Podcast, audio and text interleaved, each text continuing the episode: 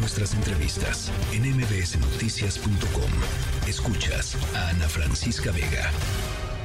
Bueno, ya les platicábamos hace ratito y escuchábamos justamente eh, los audios de eh, las comunicaciones que dieron hoy eh, integrantes del PRD en torno a lo que sucedió ayer, que fue la decisión o la información del Frente Amplio por México de que sus dos aspirantes a candidato presidencial, Silvano Aureoles y Miguel Mancera, no habían logrado reunir eh, las 150 mil firmas, es decir, lograron más, 195 mil más o menos, pero eh, que con la depuración, digamos, de las firmas eh, alrededor de ciertos criterios, no habían logrado conseguir las 150 mil firmas necesarias. el PRD dice, estamos en pausa con respecto a la, a la alianza. De, ¿De qué se trata esta pausa, Jesús Zambrano? Presidente nacional del PRD. Me, da, como siempre, mucho gusto platicar contigo, Chucho. Gracias, Ana Francesca, con el gusto saludarte y a tus órdenes, como siempre, efectivamente, justamente porque no está claro, los, no están claros los criterios que se aplicaron para que Mancera, que traía 195 mil y Silvano 296 mil firmas, de repente con criterios que no estaban, por lo menos uno de ellos, relacionados con ciertas cuestiones que tienen que ver con la claridad de la fotografía, de repente, por decirlo llanamente o coloquialmente, los rebanaron y los eh, bajaron por debajo de las 150 mil y ninguno de ellos pudo acreditar continuar en el proceso. Precisamente el día de hoy a estas horas está realizándose el foro un foro que le tocó organizar al PRD por cierto y contribuimos con todo para que se realizara.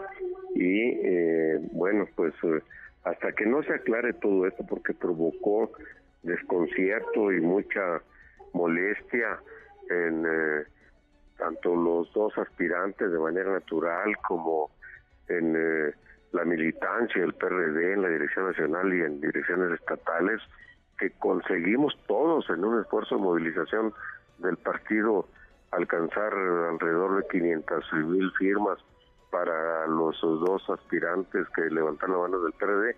Pues en tanto esto no se aclare, dijimos, mantengamos en pausa nuestra participación en el comité organizador del eh, PRD eh, digo, el PRD del Frente Amplio por México por parte del PRD y que eh, hasta en tanto esto no se aclare, pues nos mantenemos así. No nos mantenemos en el Frente Amplio por México. Sí, ahora, en estas, en estas horas, Jesús, ¿no les han dado los argumentos suficientes y necesarios y las pruebas del, del peritaje, digamos, técnico que ustedes requerirían para valorar si efectivamente fueron rasurados a la mala o no? Me parece raro, o sea, 24 eh, eh, horas hubieran sido suficientes, ¿no? Para presentar los argumentos y, y, no pues no poner al frente, digamos, en esta delicada situación, con esta pausa en medio de un contexto político, pues muy complicado y muy delicado, ¿no?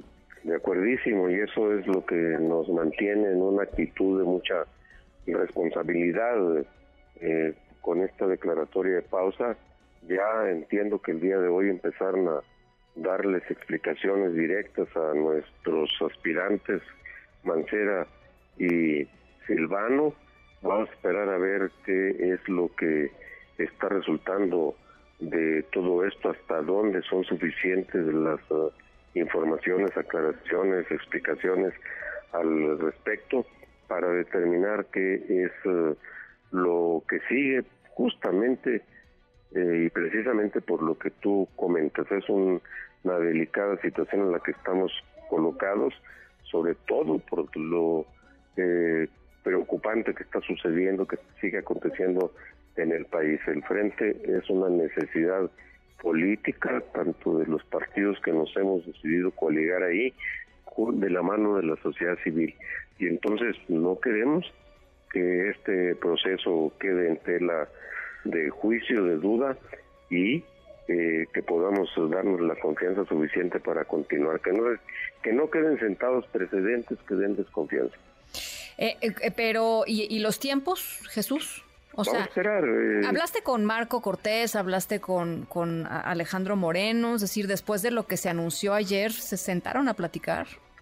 Sí, el día de hoy por la tarde tuvimos la oportunidad de encontrarnos un buen rato, platicamos, eh, ellos están porque se aclare todo esto eh, en una actitud muy constructiva, debo reconocerlo, eh, que no solamente de por qué eh, quedaron, habrían quedado o quedaron fuera Silvano y Mancera, sino también de cómo fue que pasaron, qué tanto que tantas inconsistencias o irregularidades tuvieron quienes pasaron, los cuatro que me merecen todo el respeto y toda mi consideración, las dos mujeres y hombres que eh, están hoy participando en el eh, primer foro, el primer debate. Entonces, vamos a esperar, también hay que darnos el tiempo para que haya la suficiente base de confianza para que podamos seguir construyendo, porque se viene todavía todo el proceso de aquí al 3 de septiembre con la